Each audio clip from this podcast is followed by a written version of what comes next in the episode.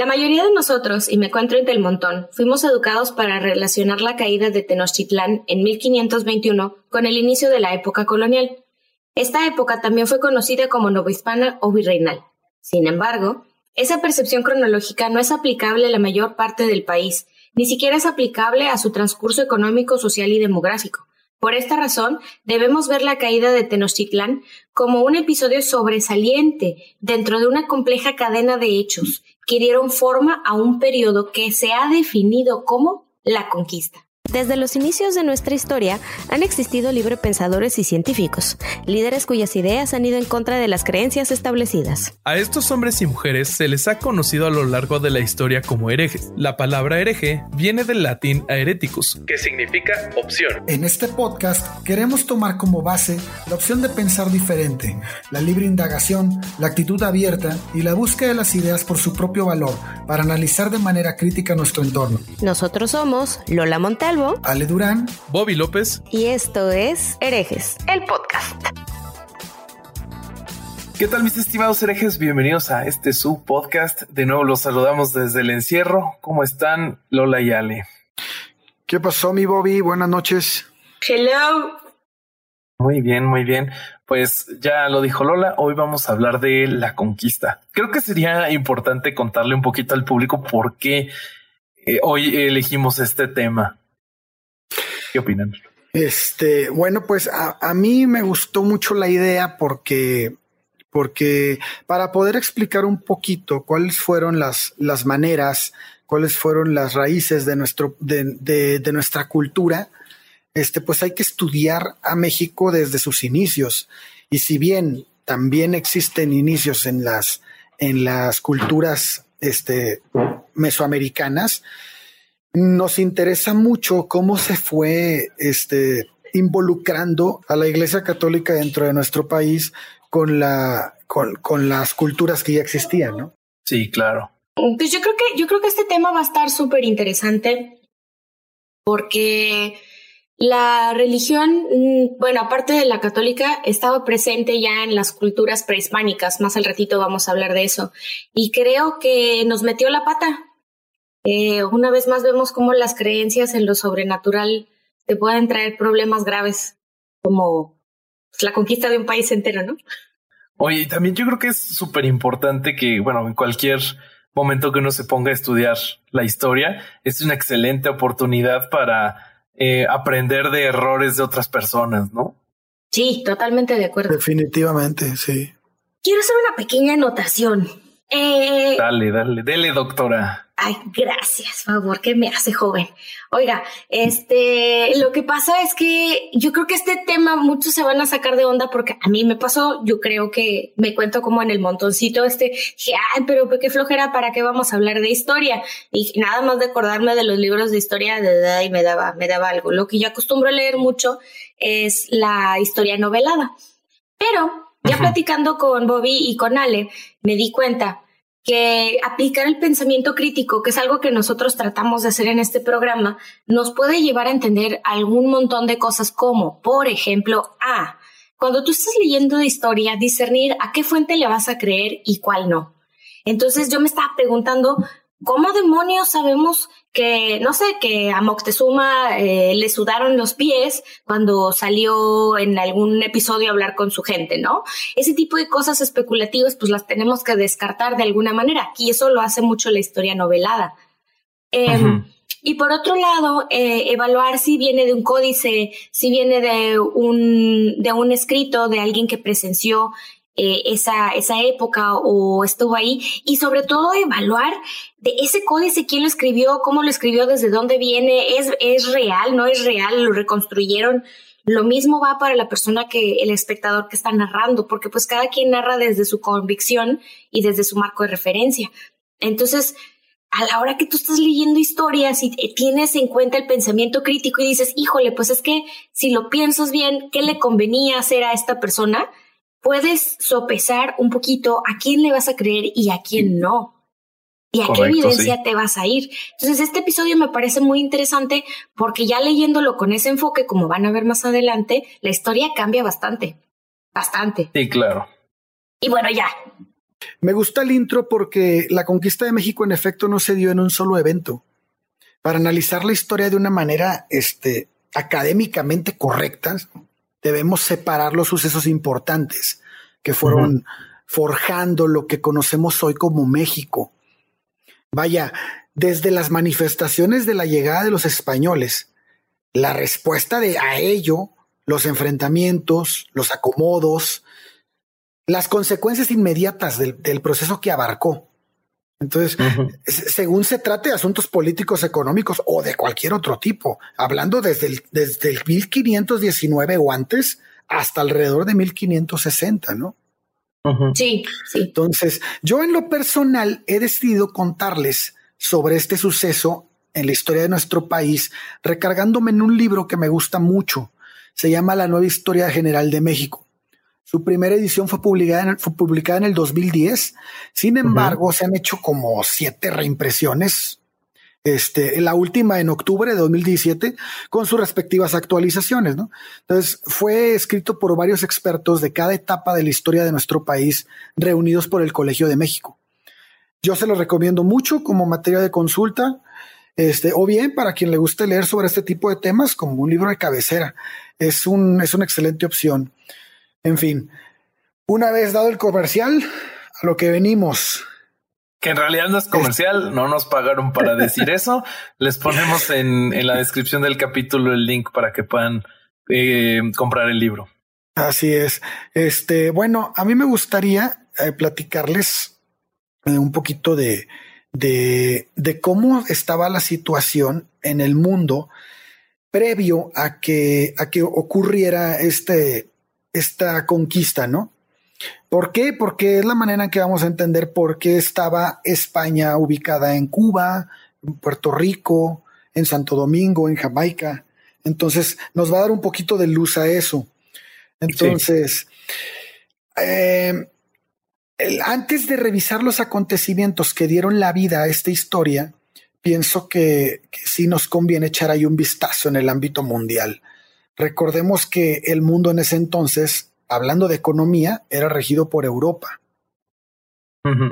Entonces, hablamos de mediados del siglo XV. Eh, la expansión de la economía y la cultura europea a partir de las exploraciones marítimas portuguesas llevaron a establecer un tipo de enclaves comerciales en los puntos de las costas de África, de India, del sudeste asiático así como varias islas como Cabo Verde, las Azores y algunas otras del Atlántico. Este, la, la, expansión que existía, en la, la, expansión que se estaba dando económica, estaba asociada a la revolución comercial. Esto se dio en el siglo XIII y perdió su fuerza cuando llegó la peste negra. La peste bubónica, amigos. La peste, exacto. ¡Amo los bichos! Acuérdese que ahí se muere el 50% de la población europea. Entonces, pues cuando llega el siglo XV llega con todo. Entonces empezaron a, con las cruzadas, empezaron a, a, comercializar con la seda y con las especias. Entonces se empezó a dar un, comercio ahí fuerte en, lo, en, en, las islas y entre, y entre las costas este, descubiertas por los portugueses. Hace poquito me eché un, este, un video de Wisecrack, un canal en YouTube muy interesante sobre filosofía, sobre las, los cambios que nos han traído las diferentes plagas en el, ¿cómo se llama? en, a la historia de la humanidad.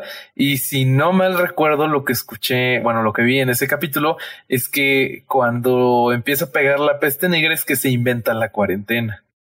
Ah, sí. Sí, porque duraba 40 días, ¿no? No, sí, sí, sí, me, es que me encanta esa anotación porque pues está muy de moda, ¿verdad? Sí, no, está muy de moda esto. Por eso lo, por eso yo vi el video porque está de moda. Oigan, bueno, entonces la economía azucarera que se estaba dando, hay que precisar que se, que se estaba construyendo sobre la base del trabajo esclavo. Sí, claro. Porque en, eh, porque en ese entonces este, estábamos hablando del, es importante esto porque fueron los primeros movimientos significativos de población y se dieron en este contexto y fueron los esclavos provenientes de Guinea y Angola llevados por los portugueses a trabajar en estas islas. Ay, qué belleza la distribución de los parásitos y la zoonosis. Oye, pero yo tengo una pregunta, o sea, ¿por qué siendo Europa así como que pues el centro de toda la economía, por qué si fueron a navegar? O sea, ¿no era, no era mejor como invadir a los de lado? Sí, sí, era, al principio así era, pero como en ese entonces había caído Constantinopla, se, este, mm. se había, que se había dado esto en el 1453, lo que de alguna manera había cortado o bien aumentado significativamente el coste de las rutas de comercio terrestre hacia Oriente, pues se vieron forzados a buscar otras rutas alternas y lo encontraron en el mar. O sea, básicamente Constantinopla le cierra el paso al, al lado de Oriente, ¿no? Sí, fue el Imperio Otomano, creo el que, el que, el que cierra las. Ahí de, la caída de Constantinopla fue por el Imperio Otomano y cierran el paso para allá. Hacia el mar Mediterráneo, ¿no? Tuvieron, ajá, tuvieron que, buscar rutas alternas. Y eh, bueno, esto llevó a los castellanos a reproducir lo que los portugueses habían hecho en las otras islas, en las Islas Canarias. ¿Por qué es importante esto? Porque vamos a ver esa misma reproducción de, de acciones en Cuba. Sí. ¿Cómo? ¿Cómo en Cuba? Ah, por parte de los españoles. Ah, ok. Ajá. O sea, los españoles acopian la forma de trabajar de Portugal llevando esclavos para trabajar el azúcar en, en, las islas, lo hacen en las Islas Canarias los, los castellanos. Y eso van a replicarlo después en las islas como Cuba, Santo Domingo, eh, Jamaica, Puerto Rico. Y luego, cuando lleguen a México, quienes van a copiar la forma de llegar de los españoles van a ser los portugueses en las costas de Brasil. Ah, ya veo. Pues por eso es importante como que destacar eso. O sea, sí que se copiaban como todas las maniobras, ¿no? O sea, si los portugueses se salieron al mar, pues, ah, bueno, y también los diseños de los barcos, también ahí. Ah, pues es que eran vecinos, pues son vecinos. Sí, bueno, son vecinos y también tenían ahí una relación interesante de amor-odio. Así es. Vamos a, a, irnos como por una línea del tiempo, más o menos. Este, vamos a agarrar ya dijimos como cómo se encontraba el mundo, cómo estaba el comercio dividido, qué estaba pasando. Entonces, vámonos a enero de 1492. Este año terminaron casi ocho siglos de guerra contra los musulmanes en la península ibérica. Este es, la reconquista española, ¿no? Los reyes católicos entran triunfantes a la ciudad de Granada, lo cual es, la cual, perdón, es entregada a, a los cristianos por el gobernador este, el último gobernador nazarí, que era Abu Abdallah Mohammed XII, o o decimosegundo, como le quieran llamar. Este, y, debemos de tener en cuenta este tipo de eventos porque la colonización y repoblación gradual del territorio ibérico por parte de los reinos cristianos, después de su lucha contra los musulmanes, definitivamente afectó de diversas maneras las mentalidades y prácticas de los castellanos, y estas las vamos a ver reproducidas cuando lleguen a Mesoamérica en 1519. Sí, claro. Sí, sí, totalmente. Sí, no, el hito de la Alhambra, de la entrega de la Alhambra, de la conquista de la Alhambra fue algo impactante, ¿no? Isabel la católica tenía jurado y perjurado, te podría decir que hasta casi se cortaba una manita si, si no lograba este hito en vida. O sea, esa era una promesa que ella había hecho a la iglesia y a sí misma. Entonces, dado ese contexto que precisa Lola, o sea, el contexto histórico mundial que se estaba dando y por qué ella era así, todo, todo el relajo que estaba pasando, este, en esa época, es ahora más fácil entender por qué los reyes católicos financiaron ese mismo año el viaje de Cristóbal Colón en busca de las Indias. era, era obvio, tenían el deseo de participar en los circuitos comerciales que se habían formado por Portugal. Entonces, Cristóbal Colón llega a Cuba ese mismo año y comienza una nueva etapa, ¿no? La ocupación española en Cuba, Jamaica, Santo Domingo y Puerto Rico, como dijimos hace rato. Entonces, esta fue la réplica de las Islas Canarias. ¿Qué queremos decir? Ya vamos dos veces que decimos la réplica. ¿Por qué la réplica? Ahí les va. Son cuatro puntos. Ocupación violenta, producción de azúcar, colapso de la población nativa, introducción de esclavos africanos. Eso se dio en todos esos lugares la misma forma. Pero ¿qué pasa cuando llegan a Cuba y quieren, cuando más bien de Cuba toman la iniciativa de llegar a América? incluso desde la llegada a Cuba. El interés de, los castellanos ya había cambiado, porque ya vemos que quieren emigrar a las tierras conquistadas. Ya no son nada más hacerlas comercio. Entonces, esto significa hacerlas su hogar, que ya no las exploten como las explotaban, sino imponer un nuevo orden. O sea, ya estamos hablando de, formar asentamientos fijos, gobiernos formales, orden jurídico, meter lazos con la, con la tierra de origen, trasladar ganados, vaya, emprender diversas actividades agrícolas también. O sea, es, es, decir, reproducir en lo posible el entorno cultural y social de Castilla, no hay más. O sea, eso es lo que buscaban. Mudarse de continente, mudarse de continente de alguna manera. O sea, ya la población ya estaba llegando a un límite en donde pues no eras nadie, no tenías un valor eh, si no eras parte terrateniente, parte de la nobleza o algo. O sea, vivir bien era una dificultad. Claro. Sí, así es. Esta nueva tierra promete eso, promete riquezas. Así. Entonces, como dijimos antes, todos los acontecimientos que siguieron al sometimiento de los musulmanes en la península ibérica coincidieron en 1492 con la consolidación de la, de la monarquía de las coronas de Castilla y Aragón. Esta se reafirmó con lo que estábamos hablando ayer, Lola. Se reafirmó al poco tiempo con el ascenso al trono de Carlos V. Sí, efectivamente. E-, este, este emperador de Alemania, eh, este, este eh, eh, tenemos que considerar el, el, el, este, la cercanía que tenía, ¿no? Porque si consideramos que Fernando II de Aragón, Isabel I de Castilla, fueron los padres de Juana I de Castilla, quien a su vez fue la madre de Fernando I de Habsburgo, padre de Carlos II de Estiria, que finalmente es el padre de Carlos de Habsburgo, mejor conocido como Carlos V. Y pues Carlos I. entonces tenemos una bonita familia en el poder que con la fuerza del nuevo rey pues nos va a dar como resultado una unificación dinástica. Claro. Entonces, dadas esas ventajas obtenidas en América, que está lo que está sucediendo, pues a, a dónde se encaminaba, pues a que los reinos de España iban a integrar la potencia dominante en el mundo europeo. Sí, porque con todas esas alianzas, eh, la, hija de Fernando de Aragón, eh, Isabel de Castilla, se casa con el heredero de Portugal y entonces ya de ahí se da lugar a, la migración hasta Alemania, o sea, la parte de Habsburgo, ¿no?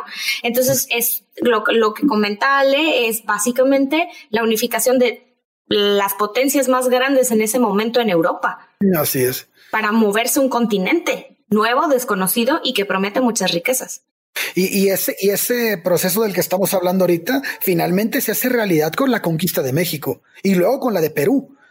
Y es el resultado del avance de los españoles más allá de las islas, es decir, ya con el continente en sí, ¿no? América continental, que todavía ni siquiera sabían que era América. O sea, ah, eh, Cuba todavía cuando llegaron a Cuba ni siquiera de ellos serían todavía creer en las Indias, no, no entendían bien cuál era la diferencia, ¿verdad? Como dos millones de kilómetros nada más. Así es. En 1517 es muy importante porque se da el primer contacto entre el mundo europeo y el mesoamericano. Recordemos que Cuba se encontraba ocupada por España. Entonces, Diego Velázquez era natural de Cuellar, a quien le fue encargada la conquista de esa isla de donde después van a venir los problemas con Hernán Cortés, pero ya no me voy a adelantar. Y que, en esos años, acuérdense que fungía como gobernador de Cuba. Entonces tenía el deseo de expandirse y la aspiración lo llevó a, organizar varias expediciones. Una de ellas por Francisco Hernández de Córdoba, que es donde se da el primer contacto entre el mundo europeo y mesoamericano en la península de Yucatán, y la otra en 1518 por Juan de Grijalva y Pedro de Alvarado este viaje es bien importante, güey, porque es, e, es, llegan a las costas de México y Grijalva regresa con oro y noticias acerca de la exuberancia de las culturas maya y mexica. Entonces esas noticias son de mucho interés para Velázquez. Sí, claro. Había también en ese momento algo que estaba pasando muy importante en Europa. A ver. En 1517 estaba comenzando la reforma protestante. Efectivamente. Así es. La, iglesia católica estaba en proceso de perder una muy buena parte de sus creyentes por estos por estas tesis de Martín Lutero, este monje alemán que pues le costó una muy buena parte de creyentes a la Iglesia Católica. Entonces, el Vaticano estaba muy preocupado por esto pues estaban en urgencia de tener pues nuevos, nuevos feligreses. Sí, no, ah, la urgencia de... es muy buena nota, muy buena anotación. Sí, la, la, urgencia de la iglesia llevó a presionar a los gobernantes para que se, para que se movieran de manera más rápida en la parte de la exploración y la conquista. Casi, casi se podría decir que les, les cobraban piso. O sea, les decían, es que no, no vas a ser un buen gobernante, no eres digno de ser el elegido por Dios, porque acordémonos que todavía en ese momento, estamos hablando de 1500, ¿eh? la, la Edad Media Alta, todavía en ese momento se creía que, que los reyes, que los gobernantes eran elegidos por Dios. Entonces, básicamente el, Vaticano les pedía piso a los gobernantes con respecto a, a dinero, a tributos, a tierras, a feligreses. O sea, el gobierno eh, monárquico tenía la obligación de contratar frailes. Los frailes vivían, eran empleados del rey y de la reina. Pero lo más curioso de eso es como en realidad no, no era como porque el Vaticano los estuviera obligando, pues los reyes eran muy creyentes, pues los reyes católicos, nada más por poner un ejemplo. Además venían de pelear, ¿no? Acuérdate la guerra que se aventaron. Sí, no, y, y, justo que el Vaticano tenía una línea directa con ellos de comunicación y de, en muchos sentidos, el, el Vaticano dictaba que ocurría, pues lo que platicamos hace rato de que cuando Portugal y España empiezan a tener conflictos sobre quién se iba a quedar con qué parte de América. Eh, creo que, creo que inclusive si tuvieron conflicto bélico, no me acuerdo. Sí, sí hubo, sí. Sí, y pues el Vaticano intervino, detuvo el, o sea, tenía tanta autoridad a los ojos de los reyes que pudo detener el conflicto y les dijo a quién le tocaba qué y pues así se continuó la colonización de América. Y, aparte que eran reyes que no, te, no se tocaban el corazón. O sea, acuérdate, acuérdate cómo la matanza de los judíos en Navarra. Sí, la noche de San Bartolo. ¿Cómo? Eh, la, la, noche de San Bartolo las casas. Ese es, es, horrible. Y además, ah, en, un chorro de lugares se dieron matanzas de judíos porque los querían sacar. Eran o, te, conviertes o te mueres o te vas. Sí, era una convicción férrea. Eh, si algún día tienen la oportunidad de ir a la Alhambra, al tour de la Alhambra, se los súper recomiendo. Aprendes muchísimo de la mentalidad que, se te, que tenía Isabel la Católica en ese momento. O sea, no por nada era la católica. Era, era una especie como de unión a una secta en donde estaban totalmente lavados del cerebro, o sea, tenían que colonizar, tenían que indoctrinar, adoctrinar, perdón, tenían que esparcir sus costumbres. Entonces, parte de toda la conquista y del movimiento económico estuvo también dado muy fuertemente con esta creencia de que llevar a su Dios era lo correcto, era lo que tenían que hacer, era una obligación moral. Si no, no eran buenos reyes, no eran buenos gobernantes. Curiosamente no se tocaban el corazón para no matar gente, como comentábamos ahorita, ¿no? Ese tipo de contrariedades en donde se supone que estás promoviendo hacer el bien sin mirar a quién, pero pues el bien incluye te mato porque no crees y eso es lo correcto. Entonces dices, ok, o sea, baja cero no contiene. Así es. Entonces, para la tercera expedición existieron muchas diferencias para elegir al capitán. Algunos de los nombres que sonaron como prospectos según Bernal Díaz del Castillo en su libro La verdadera historia de la conquista era Vasco Porcayo, Agustín Bermúdez, Antonio Velázquez Borrego y Bernardino Velázquez, quienes eran parientes del gobernador. Entonces muchos soldados, entre ellos Bernal Díaz del Castillo, querían que fuera Juan de Grijalva, por ejemplo, por otro lado. Sin embargo, aquí aparecen dos personajes bien interesantes, Andrés de Duero, secretario del gobernador, y Amador de Lares, contador de su majestad. Y estos dos lo que hicieron fue secretamente acordan, acordan, acuerdan perdón, con Hernán Cortés repartirse entre tres las ganancias de oro, plata y joyas. Ah, eh, cañón. Ajá, en América. Entonces, ajá. de hecho, por eso es el enojo después de Velázquez. Entonces, puesta la mesa, ya cuando lo acordaron, le lavaron la cabeza con elogios y recomendaciones para Cortés a Velázquez, que termina dándole el cargo de capitán a Cortés. Entonces narra Díaz del Castillo que Antonio Velázquez Borrego y Bernardino Velázquez pagaron unas monedas a un pelado que le decían Cervantes el loco, una, creo que Cervantes el loco, entonces, para que públicamente expusiera este, la mala elección de Velázquez al nombrar a Hernán Cortés. Entonces, este, ya cuentan que él eh, lo hace público en una ida a la iglesia y lo, lo, expone, vaya. Este, pero fíjate que ahí Diego Velázquez, este, se, se, entera de, del, acuerdo que tenían los, los, otros dos con Hernán Cortés y ordena la, el, este, el detener a Hernán Cortés para que no zarpe. Y entonces él realiza una, una estrategia así como que de escape y este, y se avienta a la mar, ¿no? A ver, ¿quién, ¿quién es, quién puso la estrategia de escape? Cortés, ¿no? Cortés, Cortés, sí, sí, ah. se manda, moviliza a su gente y los, y los, y los hace zarpar. Entonces, y de hecho, Hernán Cortés pierde cinco días, nadie sabe dónde está y de repente aparece. Entonces se ven todos en la isla de Cozumel, por eso dicen que el primer lugar al que llegan es Cozumel. Y entonces ahí se entera de la existencia de Jerónimo de Aguilar y Gonzalo Guerrero. Entonces, eh, que, que quienes están viviendo en ese tiempo en Yucatán, ahí en los pueblos mayas, porque ellos habían ido a una expedición a, Jamaica y naufraga el barco y la corriente los avienta a Yucatán y los agarran presos los, los nativos. Y entonces eran 20, pero pues hacen compas. Nada más sobrevive Jerónimo de Aguilar y Gonzalo Guerrero. Cortés envió cartas a ambos para invitarles eh, a integrar un ejército, su ejército privado. Y Jerónimo, Jerónimo de Aguilar accedió, mientras que Gonzalo Guerrero se niega, ¿no? Y argumenta que tenía una familia y que la cual no dejaría y Jerónimo de Aguilar va a servir de intérprete de Cortés.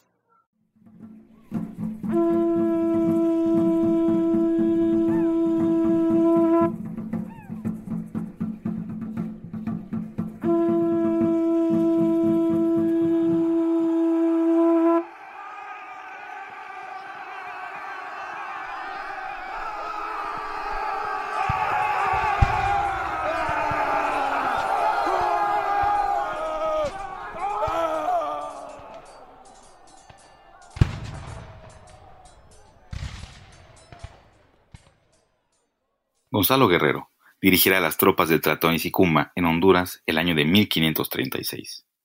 Se lanzará a la batalla defendiendo los intereses del pueblo maya. Con su labio inferior y orejas perforadas será alcanzado por el disparo de un arcabuz. Un informe del 14 de agosto de 1536 describirá el hallazgo del cuerpo de un hombre blanco, vestido como indígena, con el pelo trasquilado, a la manera maya, pintado y con toda la apariencia de un indio. A medio camino entre la historia y el mito, emerge en su honor una estatua en el Paseo de Montejo de la ciudad yucateca de Mérida. Ataviado como los jefes militares mayas, Gonzalo Guerrero es el choque de dos culturas, ubicado justo en medio entre la ideología indígena y la sangre española. Es el padre del mestizaje. Nos enseña que no somos indígenas, no somos españoles, somos sencillamente seres humanos que estamos enamorados de nuestra tierra. Y nos llaman mexicanos. Primer mexicano. Sí, güey. Él dio a los primeros mexicanos. Y es que el rollo, el rollo con Gonzalo Guerrero es que este señor llegó a ser un jefe militar. O sea, este señor realmente tuvo, tuvo las ganas de comprometerse con una, una sociedad y una cultura mm. nueva. Se encontró una esposa, era una princesa maya, eh, hija de uno de los líderes más importantes que se llamaba Nacha Khan, maya. Y, y bueno, pues produjo a los primeros mestizos. Y el hecho de, el hecho que un náufrago haya sido recibido, aceptado y promovido dentro de las filas de una sociedad indígena que eran considerados por muchísimo tiempo como unos salvajes, nos habla de una inteligencia superior en el sentido de aceptar diferencias, conciliarlas e integrarlas. Eso es mucho decir. Así es. Eso a mí se me hace un personajazo porque porque nos deja ver justo lo que estábamos hablando antes de grabar, que Bobby hizo una pregunta muy interesante del nacionalismo. Él elimina ese nacionalismo. Él dice, él dice, yo aquí me siento bien. O sea, no sabemos hasta dónde llega el mito y hasta dónde realmente es una historia, pero el simple hecho de haber escrito una carta contestándole a Hernán Cortés, diciéndole, no voy a ir, ¿por qué? Porque yo ya tengo mi vida aquí. O sea, estamos hablando de una persona que elige quedarse con los indígenas. Totalmente. E, e, es, nuestra versión de Danza con Lobos y, el último Samurai y Avatar juntos en México. Sí, ya sé. Está, está padrísimo. Qué, gran manera de mostrar que son refritos una y bueno, varias de esas. Sí, gracias. Y, tengo un buen amigo que, que me escribió en Facebook que me dice que no es el único personaje que vivió esto. O sea que hay varios personajes españoles que prefirieron a los indígenas. Órale. A mí, con todo esto, lo único que me queda en la cabeza es que si yo me hubiera enterado de este tipo de historias cuando estaba estudiando en la primaria, en la secundaria, inclusive en la prepa, me hubiera volcado totalmente a todo esto. Está súper interesante. Yo sí lo sabía en la prepa. Tenía, tuve dos excelentes eh, profesores de historia que sí me contaron de, de, estos dos personajes. Yo no, fíjate que yo no conocía, yo no conocía la historia de Gonzalo Guerrero, ¿eh? la conocí, no ahorita, hace rato, este año, pero no la, nunca la había escuchado. No, yo es la primera vez. La verdad es que este estudio me reveló un montón de cosas que no me había puesto a estudiar nunca. Entonces, hasta ahorita en la novela de Hernán Cortés contra, contra los españoles y contra todo mundo, Hernán Cortés contra el mundo. Eh, ahorita ya en 1519, Hernán Cortés se sale de Cuba, pero hecho la mocha porque Diego de Velázquez ya lo traía entre ceja y oreja, ¿no? En este punto, este señor ya tenía una orden de arresto porque ya le habían lavado la cabeza, todo lo que nos contó Ale, y llega a Cozumel, se encuentra con, en Cozumel, que era un centro ceremonial súper importante de los mayas, se encuentra, hace el primer contacto, eh, se entera de estos dos personajes, manda cartas, le llegan cartas y luego se va bordeando toda la costa y llega a Zempoala. En Zempoala, pues resulta que se encuentra con los nativos de Potonchan y bueno, lo reciben en son de guerra, ¿verdad? Porque a quién le gusta que lleguen a su casa sin tocarle la puerta. Eh, entonces resulta que pues ocurre una batalla en Centlac, eh, se llama la batalla de Centla, valga la redundancia, que fue así súper importante porque ahí perdieron los nativos de Potonchan y eh, se funda ahí eh, Santa María de la Victoria sobre Potonchan. Total que el cacique local de, ese lugar le da a la famosa Malinali, a.k.a. la Malinche o Doña Marina, como después la interpreta, la bautizaron.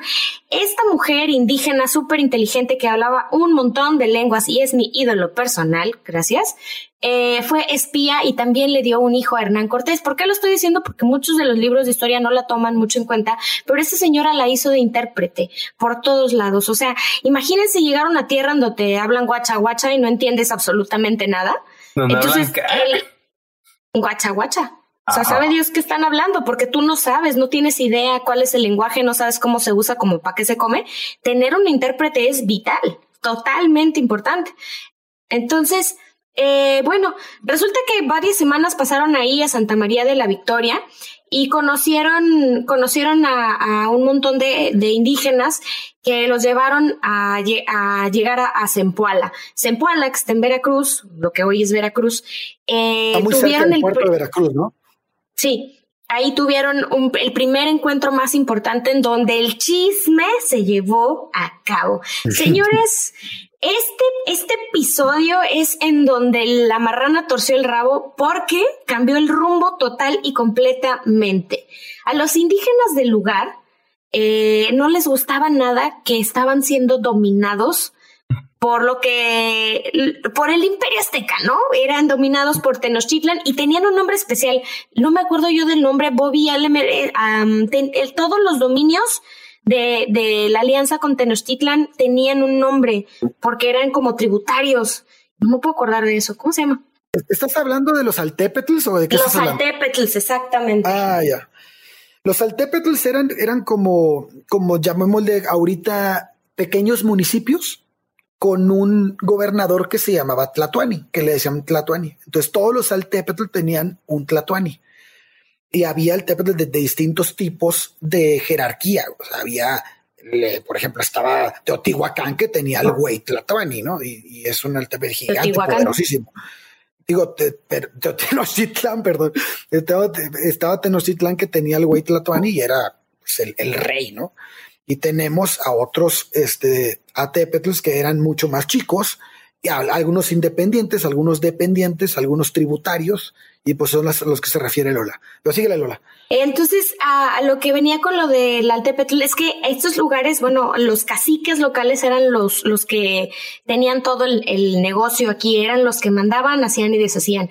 Uno de esos caciques locales invitó a Hernán Cortés y a toda su tropa a sus palacios. Y entonces, así como, pues no había café antes, pero el equivalente en indígena, imagínense, los echaron ahí el chal súper bien y a Cortés le informaron que, pues bueno, Tenochtitlan estaba organizado en tres, en tres centros de poder. Tenochtitlan, que era la ciudad capital, Tlacopan y Texcoco, ¿ok? El resultado de todo esto es que, bueno, Tenochtitlan era como el non plus ultra y todo lo demás estaba debajo, inclusive Tlacopan y Texcoco, ¿no? Eh, otras cosas de las cuales se enteró es que, bueno, en Tenochtitlán estaba el sumo Tlatuani, ya sin, sin tono de, de sorna, como en pasadas ocasiones hemos tenido aquí en México en los últimos presidentes, el sumo Tlatuani de verdad era Moctezuma II. Oigan, que una pequeña, una pequeña anotación antes de que nos sigamos, algunos eh, historiadores mmm, anotan que el nombre de Moctezuma era en realidad, o se pronuncia en realidad, Motecuzoma o Coyotzin. Nada más que los españoles eh, no lo podían pronunciar o les costaba trabajo y lo terminan cambiando a Moctezuma. Su antecesor lo que hizo fue expandir el territorio de una manera impresionante, o sea, de la costa del Pacífico a la costa del Golfo. Era un territorio bruto.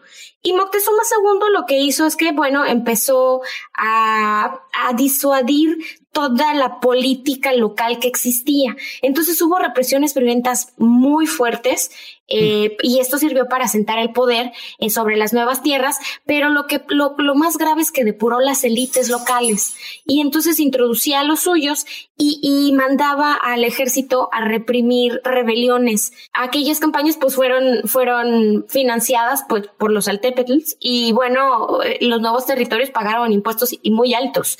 Y no nada más se les pedía dinero, se les pedía también tributo en humanos porque nosotros sabemos que pues aquí en México se acostumbraba a pues a sacarle el corazón a la gente, luego los descapitaban y los tiraban por las escaleras. Era, yo creo que era una especie como de como de desahogo de la ira o una cosa así por el estilo. A veces a uno le dan ganas de hacer ese tipo de asuntos y te acuerdas que pues no puedes, ¿verdad? Pero lo, chistoso de eso es que no todas las culturas que vivían en Mesoamérica tenían esa tendencia hacia la violencia. De hecho, hay registros de que cuando llegaron los, en ese momento, aztecas al lago de Texcoco. Ese tipo de prácticas horrorizaron a, a, las otras culturas y fue lo que hizo que los desterraran hacia la isla que estaba en el centro del lago. Pero también es importante decir que los mexicas, los aztecas llegaban a matar al, al tributo de otro altépetl. O sea, el, el, tributo que le daban no era, no era siempre en especie o uh -huh. no era siempre en trabajo. Había también en sacrificio. Sí. Y esto lo van a quitar los españoles. Y esa es una llave que les dejaron muy fácil porque lo vamos a ver después cómo fue que emplearon esto los, los españoles ante las, las, este, las costumbres indígenas. Yo me imagino que en ese cafecito que se echaron, bueno, cafecito, repito, no había café en esa época, en ese chocolatito que se echaron en, en Zempoala, el chocolate, este, el chocolate. Hernán Cortés con, con este cacique, yo creo que salieron a relucir ese tipo de cosas, ¿no? Como ese tipo de negociaciones en donde, oye, pues si yo te pongo a cargo, si yo dejo que tú me mandes, si yo te doy mis soldados, si yo te apoyo para que derrotes a Tenochtitlán, e inclusive hasta puedo llegar a pensar que le dijeron, ¿y por qué no se te ocurre, pues tú en tu calidad de semidios, eh, pues echarte a los de Tenochtitlán, ¿no? Como que ya nos caen un poquito gordos y creo que podemos colaborar ahí. Tú me quitas los tributos, yo te doy otras cosas, así ya no matan a mi gente, no me piden dinero, podemos establecer una relación ganar-ganar. No me imagino exactamente cómo pudo haber sido esa conversación, pero me imagino que sí hubo ese tipo de negociaciones, lo cual está súper interesante. Además hay que considerar que señoríos como el de Zempoala, o sea, el, el Altepetl como el de Zempoala, había un millar. O sea, para aventar sí, para había, y, y, muchos de ellos, muchos de ellos eran tributarios de los, de los mexicas. Entonces, eh, más o menos ahí podemos ver cuántas, cuántas, cuántas, cuántos conglomerados de personas querían, querían que los sacaran uh -huh. de eso, ¿no? Sí, totalmente. Porque, porque nos, por, como les estamos diciendo, no solo era un tributo de monetario, bueno, de, de, de especie o de trabajo, sino de sacrificio. Entonces, sí, no es como... muchos no querían pertenecer a eso y estaban, pues no se la podías armar de bronca a, a un imperio como el azteca, ¿no? no, pues te llevaban a ti de tributo bien fácil. Y entonces, bueno, eh, Hernán Cortés, dentro de toda su astucia, que eso hay que reconocerlo, estableció una cabeza de puente en la isla de San Juan de Ulúa y además más al norte fundó ahora sí la Villa Rica de la Veracruz, con todo y un cabildo, ¿eh? Con todo y un cabildo, porque lo que quería él era dotar de legitimidad la conquista. ¿Por qué? Porque este señor ya traía un par de órdenes de arresto de parte del gobernador de Cuba. O sea, no era cualquier es cosa. importante. Eso es súper importante porque ese cabildo lo inicia llegando a Zempoala. Sí. Llegando a Zempoala, todavía no va a existir la Villa Rica de la Veracruz, pero son los inicios. Cortés dice, tenemos que legi- legitimar, legitimar esto ya. Entonces arma el cabildo y hace escogerse a él como el mero mero. Ah, por supuesto. y entonces, cuando ve que no todos los, los 700 personas que iban con él quieren, eh, que quieren aventarse la lucha contra los aztecas y se quieren regresar, él manda averiar los navíos para que nadie regrese. Entonces los obliga Maquiavélico el chavo. y a enfrentar la lucha. No, Hernán Cortés era un. En, en unas, en unas partes se me hace un genio y en unas partes se me hace un. No puedo decir la palabra aquí, pero un, un maldito. Es, es, es, es, demasiado inteligente eh, en- en- y lo vamos a ver ahorita en cómo, en cómo llevó a cabo todo, lo- todo el, el trabajo, ¿no? Este conquista. señor, este señor cumple con los requisitos de un supervillano, ¿eh? O sea, ya si Sí. estudias, ya si estudias como que toda la psique que, que han sacado, es una persona totalmente sin escrúpulos para le- llegar a, a su a su objetivo. En fin, estábamos en el 8 de agosto de 1519, gente. Resulta Dátelo. que ya después de que se estableció todo este asunto del chal, se entera que había, que había todo este montón de, de, de altépetls que, que no querían a Tenochtitlán, que odiaban a los mexicas y que totalmente estarían de su lado, pero además se enteró que había todavía, eh, vamos a decir, reinos en donde no había llegado a permear ni siquiera pasar de la esquina la cultura de, de Tenochtitlan. Estamos hablando de los famosos tlaxcaltecas, los inventores del pozole, señores, del pozole. No, pero eh, según yo, los tlaxcaltecas no eran los inventores. Lo que pasaba es que el- los este, mexicas a los tlaxcaltecas, si no mal recuerdan, a los que metían al pozole. O sea, el pozole se, Oh, God, era al revés. Sí, sí, no mal recuerdo, sí. Y entonces el pozole, pues cuando se inventó, se, se hacía con carne humana. Ya después, pues esto les horrorizó a los españoles y, y, pues encontraron otros sustitutos, ¿no? La carne Sí. de puerco fue la que, la que sustituyeron. Oigan, Ay, se me ahí me, me llama mucho la atención. A mí Ay, a mí también. también. Una, una, una de las cosas que más me, me impresionaron de Cortés, ahorita que están tocando el tema de que llegaron con los tlaxcaltecas, llegaron con no sé quién, ellos empezaron a juntar, a hacer alianzas, ¿no? Y entonces cada alianza, pues los hacía más fuertes. Entonces había muchos pueblos que, que por la, por la paz, este, decidieron aliarse, pero, pero otros que sí se levantaron en armas. Pero entonces ya no eran solo 700, este, 670 y tantos este, españoles, sino ya un mundo de indígenas atrás de ellos que los ayudaron a conquistar esos pequeños altépetlos.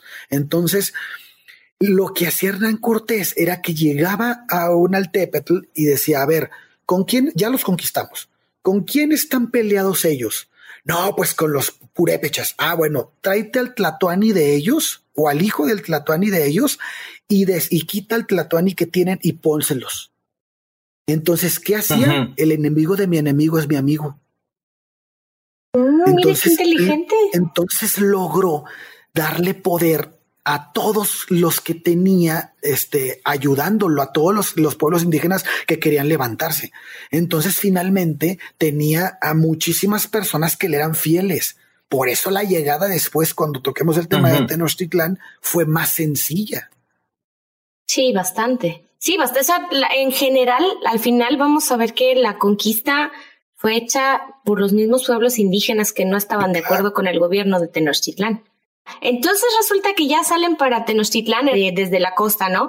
Y entonces iban hacia, hacia Tlaxcala para, para poder hablar con los tlaxcaltecas. Entonces cuando los tlaxcaltecas se enteran que hay un montón de barbones que sabe de dónde salieron y que se parecen a los dioses de un montón de mitos y además están acompañados pues por, por atépetls que, que pues son tributarios de Tenochtitlan, los tlaxcaltecas se les ponen los pelos de punta y se preparan para la guerra. Y sí, a partir del 31 de agosto, en pleno verano, gracias, españoles contra tlaxcaltecas is on. Eh, muchísimas escaramuzas, eh, las, las tlaxcaltecas finalmente son derrotados y bueno, pues Hernán Cortés continúa hasta la capital de Tlaxcala y ahí, bueno, ya son recibidos en son de paz. Y pues Hernán Cortés puede empezar a, tejer su bonita telaraña haciendo una alianza con ellos. Y bueno, esta alianza trajo con, consigo muchísimos beneficios en forma de guerreros, de conocimiento de terrenos, de traductores. Eh, y eh, bueno, finalmente continuaron el camino a Tenochtitlán. Y en ese punto hay varios historiadores que reportan que Moctezuma mandaba representantes ofreciendo oro para que no llegara y que todo esto no hizo retractarse a Hernán Cortés porque lo que quería era verse cara a cara con el sumo Tlatuani. Yo no estoy muy segura y aquí lo traigo a colación, muchachos. ¿Ustedes qué saben de esos emisarios con oro? No, yo tampoco. Fíjate que yo no, yo no escuché de ellos. Yo no leí de ellos. Yo, yo tengo, yo tengo mis dudas, porque como no encontré las fuentes que leí, no me decían exactamente de dónde habían sacado eso. Yo tengo mucha duda al respecto y como, ¿por qué le ofrecerían oro para que no llegue? Como, más bien sería pues negociar, vamos a vernos en algún lado, ¿no?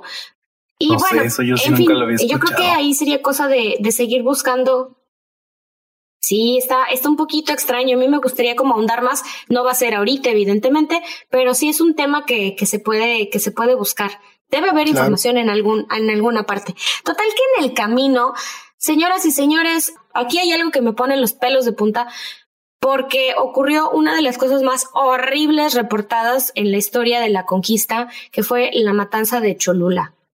Eh, Cholula es la ciudad que ha sido habitada por más tiempo de manera continua y tiene una de las pirámides, de, tiene la pirámide con la base más grande de todo el mundo.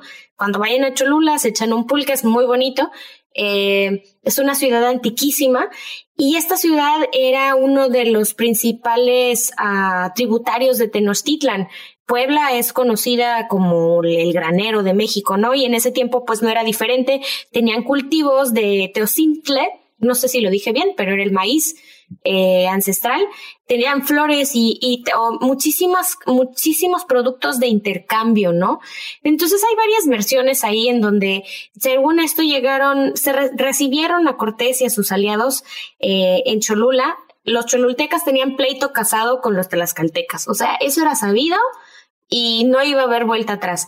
Entonces los recibieron entre un poquito a regañadientes. Los informantes de Sagaún dicen que Hernán Cortés decidió citar a todo mundo en el palacio, a, las, a los cabecillas del palacio, y mataron a tres mil personas aproximadamente sin motivo. Y por otro lado, eh, Hernán Cortés en una carta escribe que me enteré, un algo así como me enteré que me iban a traicionar, entonces pues me les adelanté no maté más que a las cabecillas, nada más maté a tres mil, ¿verdad? No más maté a las cabecillas, a, las cabezas de la población, pero dejé a mujeres y a niños bien sin ningún problema. El punto es que en un día, tres mil muertos. Gracias. Que, esta, que esta va a ser una, una, este, un, una forma de acción que van, a que van a implementar mucho, incluso en Tenochtitlán, el adelantarse al, al ataque. Siempre, siempre buscaban atacar primero. Sí, son los ataques sorpresas, ¿no? La noche triste, cuando son derrotados, es porque se adelantaron.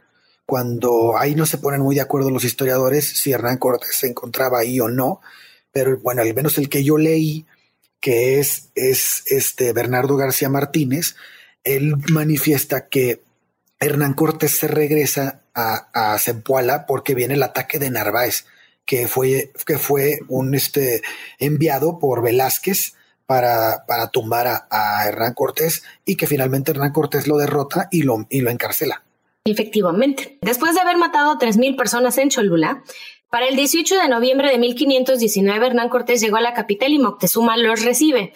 Eh, hay un montón de pinturas que relatan esta historia, inclusive eh, Moctezuma los recibió con oro, con comida, eh, con plumas, con atavíos, ¿no? Con muchísima, muchísima pompa.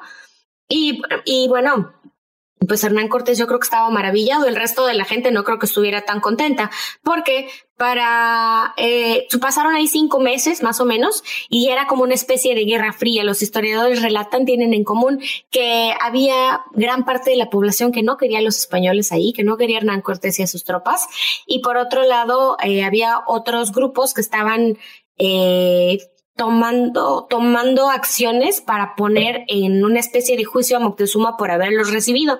Total que se les hizo la buena después de cinco meses donde, que estuvieron ahí los españoles en, en Tenochtitlán. El 19 de abril de 1520, ojo, ya, ya brincamos un año, ¿eh? Ya vamos de 1519 a 1520. Llega Pánfilo de Narváez a Veracruz para arrestar a Hernán Cortés. Entonces Hernán Cortés, como decía Ale, pues se regresa de Tenochtitlan a la Villa Rica de la Veracruz para enfrentar a Pánfilo de Narváez. Eh, hubo guerra, por supuesto. Varios de los soldados de Narváez se cambian de bando. Hernán Cortés vence a Narváez, pero ¿qué creen? Llegó el enemigo invisible. Ahí llegó la viruela. Terrible. La viruela. Con un esclavo, ¿no? Que trae a Narváez. Así es, el esclavo negro lo reportan como Francisco Eugía. Llegó con viruela y ahí empezó la epidemia llamada la Weisaja. Ay, no puedo decir esto, chicos. Weizahuatl. Llegó la epidemia denominada por los indígenas como Weizahuatl. Que va a ser finalmente la que va a derrotar a los indígenas. ¿no? Efectivamente.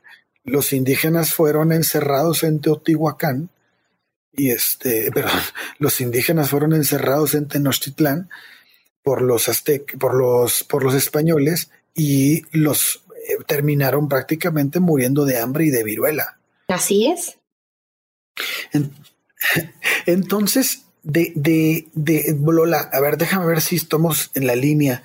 De julio de 1520 a agosto de 1521, la guerra de la conquista de México consistió básicamente en el sitio, acoso y destrucción de la ciudad, ¿no? Oye, sí, el, el, 20 de mayo de 1520 es la matanza del Templo Mayor, de ahí se da la Noche Triste y ahí empieza toda la parte del acoso. Toda la parte, o sea, del, del el 30 de junio 1520 fue la Noche Triste. Ganaron una batalla cuando se estaban yendo, se llama la llanura, la batalla de Otumba, y ahí, ahí no hay un relato claro, pero sí hay en Tlaxcala una imagen. Eh, y entonces resulta que un soldado o Hernán Cortés se escabechó con una lanza al líder de los aztecas que los iban persiguiendo. Y entonces al ver todo eso, los, los guerreros mexicas eh, se descontrolaron. Fíjate que yo escuché un, yo leí más bien un relato de que quisieron salirse a escondidas de, de Tenochtitlán. Hicieron un puente con balsas y pasaron sobre él. Y cuando estaban cruzándolo, una de las, de las indígenas aztecas que estaba ahí en el agua, sacando agua, los vio y entonces dio el, el pitazo. Y lo que pasó fue que empezaron a sonar los tambores aztecas. Imagínate nada más que suenen los tambores aztecas. Te orinas del miedo. venían todos los, los, los, este, los guerreros atrás de ellos y es cuando se da esta matanza. Sí, espantosa. Eh, ya, hay, hay, muchas versiones, pero esa versión en particular me dejó helado, así que empezaran lo, lo tum, tum. imagínate todo, el, aparte pegaba el, el, tambor con, con las, ¿cómo se llamaban esas cosas que sonaban como los, los, los indios concheros que se ponen en los pies? Sí, son como unas, como unas maracas que tienen, que tienen adentro. suenan, ajá. Entonces pegan con, con, con el con la cosa esta y, y suena al mismo tiempo el, el río de, de, las cascañuelas, no sé cómo se llaman, y este, y suenas, o sea, para cuando es sonido de guerra, puta, yo pienso que ahí te haces popó del miedo, ¿no? Sí, no, sí. Oye, y creo que creo que serviría para poner un poco en contexto a quienes nos escuchan. Mmm, que mencionemos pues la ferocidad de los guerreros mexicas. eh, hay algunos reportes de, eh, parte de los españoles que mencionan que un guerrero mexica con un macahuitl, que sería la espada que ellos utilizaban, es un, ajá, es un pedazo de madera que en los bordes tiene placas de, obsidiana. Eh, entonces estos reportes nos, nos detallan que un guerrero mexica podía decapitar a un caballo de un solo tajo. ¿Qué cosa? Y aparte, pues muchos otros reportes dicen que consumían peyote antes de ir a la batalla, entonces pues también iban así bien prendidos. O sea, todos alterados, no, pero sí era, eran súper temidos. Digo, no por nada llegaron a ser la potencia conquistadora que fueron en Mesoamérica. O sea, sí, sí tenían con que, oigan, pero nos estamos saltando un pedazo bien importante cuando fue lo de la matanza del Templo Mayor, que ahí si no se ponen de acuerdo si estaba o no estaba Hernán Cortés, ¿no? Estaba con Pánfilo, iba de regreso después de haberse, de haberse eh, escabechado a Pánfilo de Narváez y de haber entrado la viruela a México y todo este asunto. Y resulta que pues está la matanza del Templo Mayor, matan al montón de indígenas y entonces eh, cuando, cuando estaban ya en esa ciudad, en, en Tenochtitlan, se puso todo súper candente y pues regresa ahora sí Hernán Cortés y pues se, se quedan en un palacio confinados, ¿no? Pero con todo y Moctezuma. Ah, sí, sí, porque se lo llevan prisionero. Sí, se lo llevan prisionero y estaban en el templo de Axcayatl. Y entonces ahí hay un, hay una debacle porque no sabemos si Moctezuma acabó muerto por los españoles o acabó muerto por la, por los mismos mexicas, por los mismos yo mexicas. Leí, yo leí que es del enojo de que, de que no lo sacaba, lo mataron los, el pueblo. Una pedrada se supone, ¿no? Por ahí en las fuentes les ponemos las, las versiones diferentes que existen para que usted juzgue de manera crítica cuál le convence más. Este, este creo que es un excelente ejemplo de lo que decías al principio del capítulo, Lola, de que pues muchas veces el que gana escribe la historia, ¿no? Y pues hay que juzgar siempre los motivos de, de cada quien. Yo me iría por los motivos y por la evidencia. La evidencia va a estar bien difícil encontrarla, pero sí eh, la perspectiva del narrador creo que sí nos puede, nos puede como, como explicar mucho cuál es eh, la condición en la que, o la perspectiva en la que, en la que lo está apreciando. Entonces ahí dices, ¿le conviene o no le conviene decir esto? Es como cuando de chiquito te robas algo de la cocina y sabes que tu mamá te va a regañar, pero de menso le dices que te volaste el bombón. Entonces, pues te comes el bombón y no le dices que te lo volaste y finalmente se va a dar cuenta, ¿no? Pero pues es ahí evaluar qué es lo que te conviene a ti. Y está mal de todos modos, porque estás diciendo algo que no es verdad. Ok, el bombón. en las palabras de Martín Moreno, debe, debe quedarnos muy claro. En, las palabras que utiliza me gustó mucho lo que dice en su libro. Dice, debemos, debe quedarnos claro que la conquista no se logró porque los españoles fueran hombres fuertes y armados, que derrotaron a los débiles, torpes e indefensos indígenas esa es una versión que nos acompleja, que nos disminuye. Al igual que, en, otras guerras, ¿no? No nos vencieron, no no vencieron las armas ni la superioridad militar, sino las bacterias. Y, y si eso nos hubieran dicho cuando estábamos chicos en la escuela, porque yo me acuerdo que cuando, cuando estaba en la escuela nos decían, los españoles llegaron y como eran superiores militarmente, pues arrasaron con los indígenas. Y cuando lees la historia dices, no, o sea, quien conquista México son los indígenas. Nos estamos hablando de seiscientos y pico de, españoles contra cuántos, cuántos, cuántos aztecas. A ver, ¿cuántos aztecas había? Aproximadamente. Había de 230 mil habitantes en este en, en, en, en Tenochtitlán. Entonces estamos hablando de que esto era mucho más grande que, que Constantinopla, París o Venecia. A la máquina, ya cuando comparas así. Para que se den una idea. O sea, hay otros historiadores que calculan que había 300 mil habitantes, otros 700 mil habitantes, contando Tlatelolco. Entonces, supongamos que de esos, de esa cantidad, este, 60 mil eran varones adultos. suponiendo que menos del 25% de sus habitantes participaban como combatientes, ¿no? Entonces, Entonces imagínense nada más dónde está la lógica de estos maestros que nos decían que, que los, que los españoles conquistaron México así. O que nos dieron espejitos. ándale, ándale. O sea, si nos hubieran dicho la verdad desde el principio, no habríamos crecido con ese complejo de minusvalía, porque así crecimos los mexicanos. Esto es semejante al hecho que dice Lola de que los españoles nos cambiaban cuentas de vidrio por oro. O sea, los indígenas tenían, para mí, un gran defecto. Creían que los conquistadores tenían palos de trueno, dioses encerrados en sus armas de fuego. La vaya, la intensa religiosidad de los aztecas fue su enemiga. Sí. todo lo que veían, todo, todo lo que veían lo veían a la luz de la religión. Los hombres, los hombres a caballo eran dioses de una sola pieza. Yo creo que esto lo podemos entender por uno de los más grandes sucesos en la cultura azteca, que es cuando ellos vienen en su peregrinaje desde el norte del país hacia donde después se fundaría Tenochtitlan, encuentran abandonada la ciudad de Teotihuacán.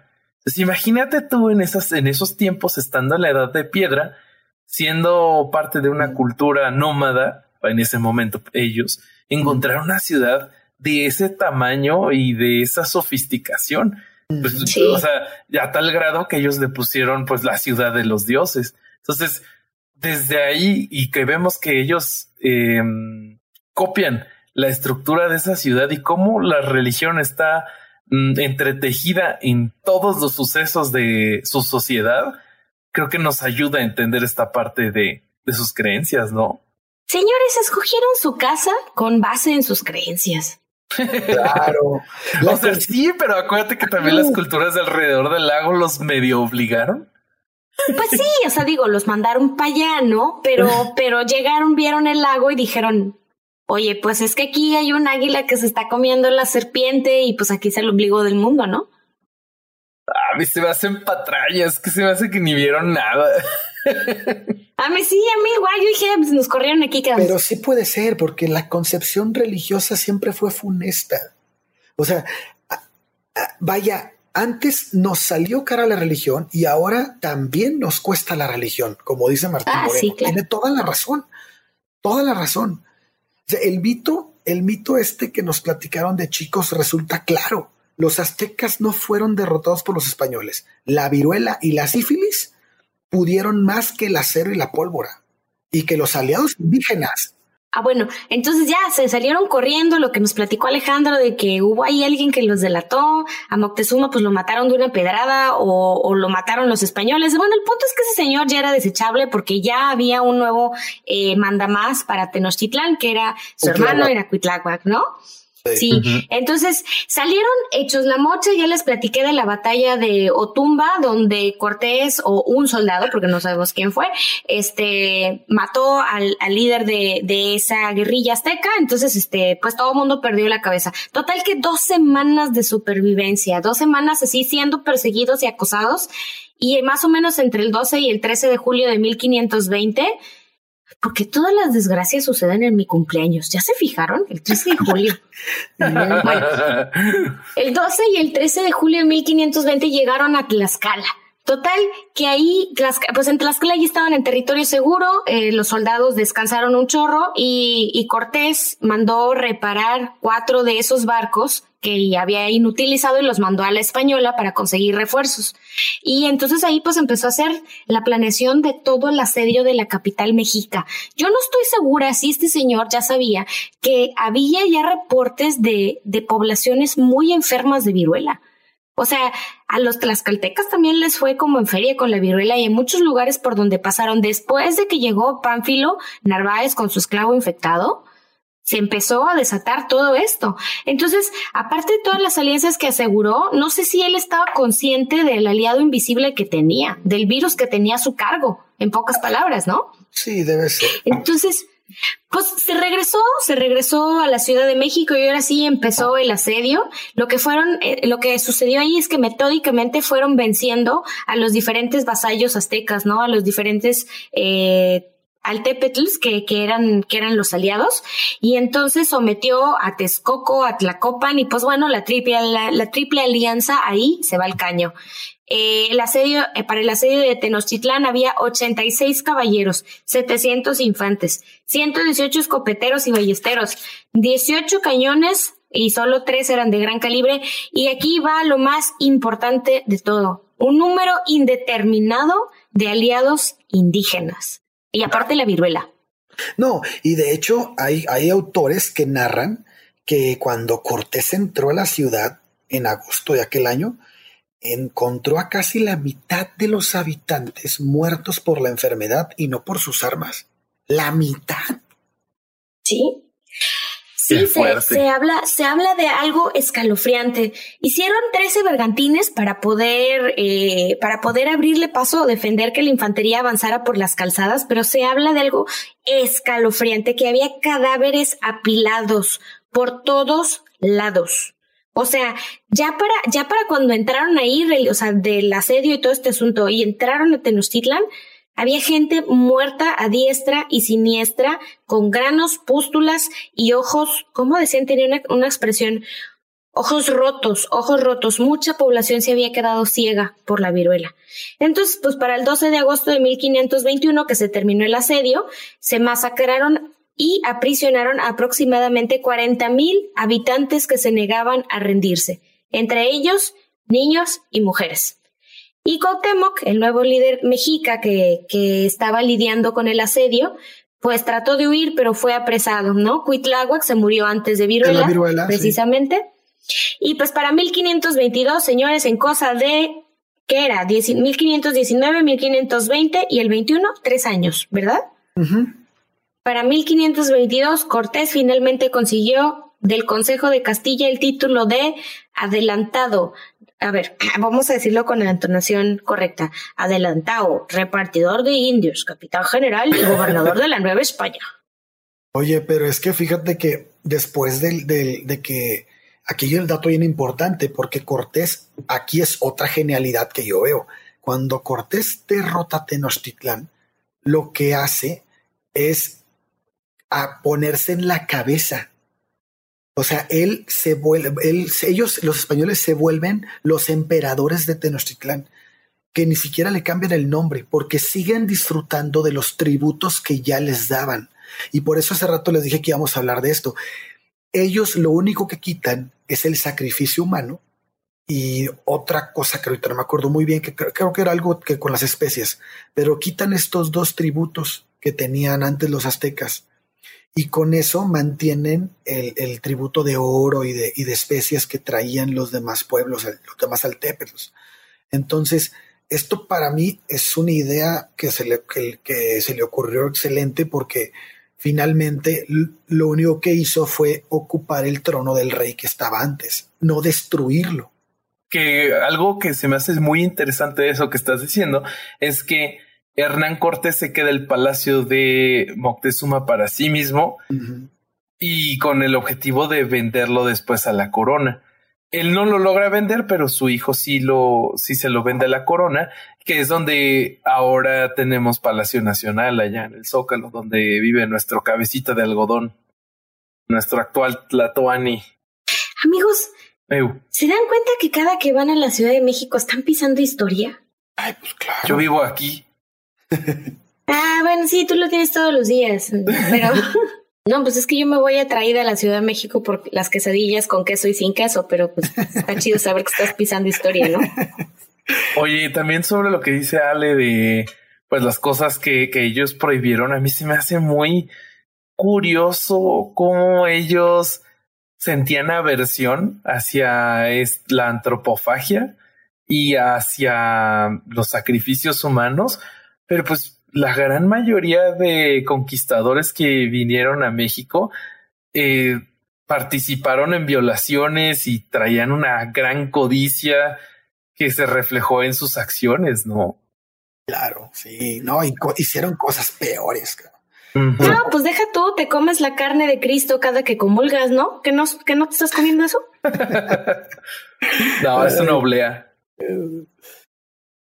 Bueno, pero entonces, entonces estamos de acuerdo que, que, el, que, el, gran este, ingenio de los, de los de los españoles, más bien la gran estrategia, pero que, que la estrategia les, les brota estando aquí porque ven cómo está la situación social, fue mucho, fue mucho más, este, fue incluso menos importante que la viruela. O sea, la viruela fue lo más importante. Estamos hablando de que murieron de 1521, que empezó el, el, este, el contagiadero. El, contagiadero. A 1576, la población de indígenas cambió de 25 millones de habitantes a menos de 2 millones. o sea, murió el 90% de los indígenas. Es, e, esto, pues, pues con esto, con, una enfermedad así, con una guerra bacteriológica de este tipo, pues, pues no tienes ni siquiera que disparar. Sí, no. Híjole. Me, es que me, me quedé pensando, pues es que el virus de la viruela, bueno, aparte de la peste bubónica, ¿no? Pero la peste bubónica, esa sí es una bacteria, Yersinia pestis, ¿no? Pero el virus de la viruela sí nos vino como que a tener en, en nuestra, nuestra primera pandemia, muchachos. Claro. O sea, ya de veras sí, sí, se, sí fueron los estragos de algo para lo que no había vacuna y para lo que algunos expertos denominan en, en poblaciones nativas como virginidad inmunológica. Así es, y no solo la viruela, también acuérdate que fue sífilis. Sífilis, sarampión, sí, ah, no, y, y bueno, eh, Cristóbal Colón no se quedó muy atrás, se exterminó a la población de las islas con la gripa, nada más. Digo, no pasó en México, pero, pero finalmente todos estos, estos movimientos de migración trajeron consigo a un montón de, de parásitos, de virus, de, en general de enfermedades, de zoonosis, o sea, que es que estaban eh, tenían un, un, principalmente un animal diferente al humano como, como principal portador y luego de ahí brincaba. O sea, esto no es novedad, esto ha pasado muchísimas veces. El rollo es que cuando llegas a una población que no había estado en contacto nunca, pues hay un exterminio. Esto, esto pasa hoy en día con todas las, las tribus que están eh, en el Amazonas excluidas. O sea, el hecho de visitarlos siquiera los pone en riesgo. Imagínate ahora cuando llegan estas personas que son totalmente inconscientes de los hábitos de limpieza, que viajan por meses en barco, que ya llegan pues un poquito pues malitos de la cabeza, ¿no? También locos. ¿Cómo puede llegar a ser este contagio tan terrible en, en muchos aspectos, no nada más en la parte del virus? Oigan, ¿y qué tal el suicidio colectivo que algunos autores narran? No. ¿Qué? Yo no sé eso, ¿de qué hablas? Dicen que el desánimo como es de suponerse, también hizo su parte. No en vano se habla de un suicidio colectivo a la voz de déjenos ya morir, pues ya nuestros dioses han muerto. En Tenochtitlan. no, sé qué, no, sé qué tanta prueba haya de eso, pero pues sí se entiende porque era una, era una sociedad sumamente religiosa los indígenas de México eran sumamente religiosos y eso también los diezmó muchísimo. Pues es que imagínate que ellos creían que si no sacrificaban, si no hacían sacrificios periódicamente, era muy posible que no iba a amanecer. Ay, no sé, o sea. Pues terrible, oremos. Oremos. Ah, me, quedo pensando si eso tendrá que ver con la mentalidad que hoy por hoy el pueblo de México tiene por creer en algo. Yo creo que sí. Pues estaría bien hacer un tipo de estudio, no sé cómo sea, pero estaría padre.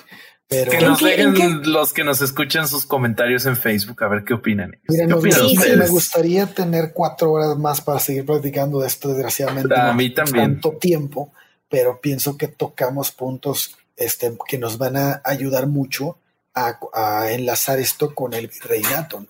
Sí, sí, sí, sí. Que va a ser lo que viene en esta serie de la historia de México, ¿no? Que, va a ser algo muy padre, porque la época novohispana o virreinal es donde más se da eh, el, el, este asedio religioso. claro, ahí es cuando tenemos la Inquisición, ¿no? Ahí, ahí se va a dar, va a estar muy, muy este, interesante. Chavos, eso es lo que tenemos para ustedes hoy. Espero que lo hayan disfrutado igual que nosotros. Em, ya saben que si nos quieren seguir en redes sociales, estamos en Facebook. También, si no se han hartado de nosotros, les dejo nuestros usuarios de Twitter por si nos quieren seguir.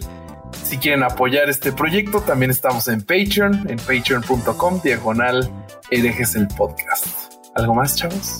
muchísimas gracias por acompañarnos y nos vemos la próxima semana. Hasta la próxima. Gracias por aguantar el atiborrado de datos. Este, hasta la próxima. estén muy bien. Besitos.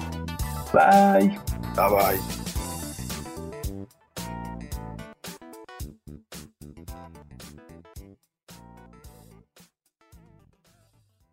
Hello, it is Ryan, and we could all use an extra bright spot in our day, couldn't we? Just to make up for things like sitting in traffic, doing the dishes, counting your steps, you know, all the mundane stuff. That is why I'm such a big fan of Chumba Casino. Chumba Casino has all your favorite social casino style games that you can play for free anytime, anywhere with daily bonuses. That should brighten your day a little.